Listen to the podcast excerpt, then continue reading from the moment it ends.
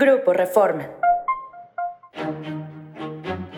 Hoy es jueves 13 de julio y esta es la Agenda Reforma.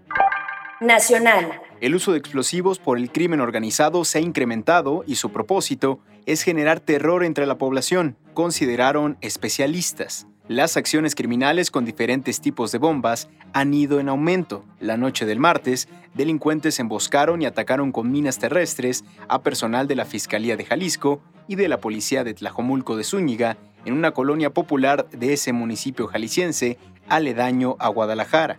La Secretaría de la Defensa Nacional había advertido no solo el incremento en el uso de explosivos, sino la sofisticación de los mismos por parte de los criminales. El Instituto Mexicano del Seguro Social recontrató a Citravem, empresa que falló con el mantenimiento al elevador donde murió prensada una niña de 6 años de edad en Playa del Carmen, Quintana Roo, pese a que en diciembre pasado lo había descalificado por no acudir a revisar los equipos durante el proceso de licitación.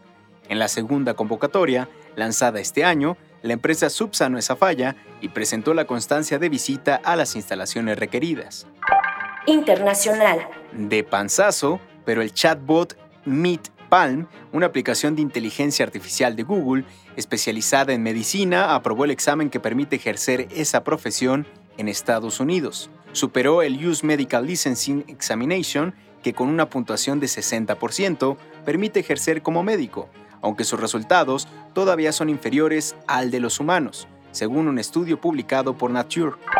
Gente. Consuelo Duval y Darío Barassi protagonizan Chueco, comedia que Disney Plus lanzará mañana en 135 países con un mono que tiene una peculiaridad.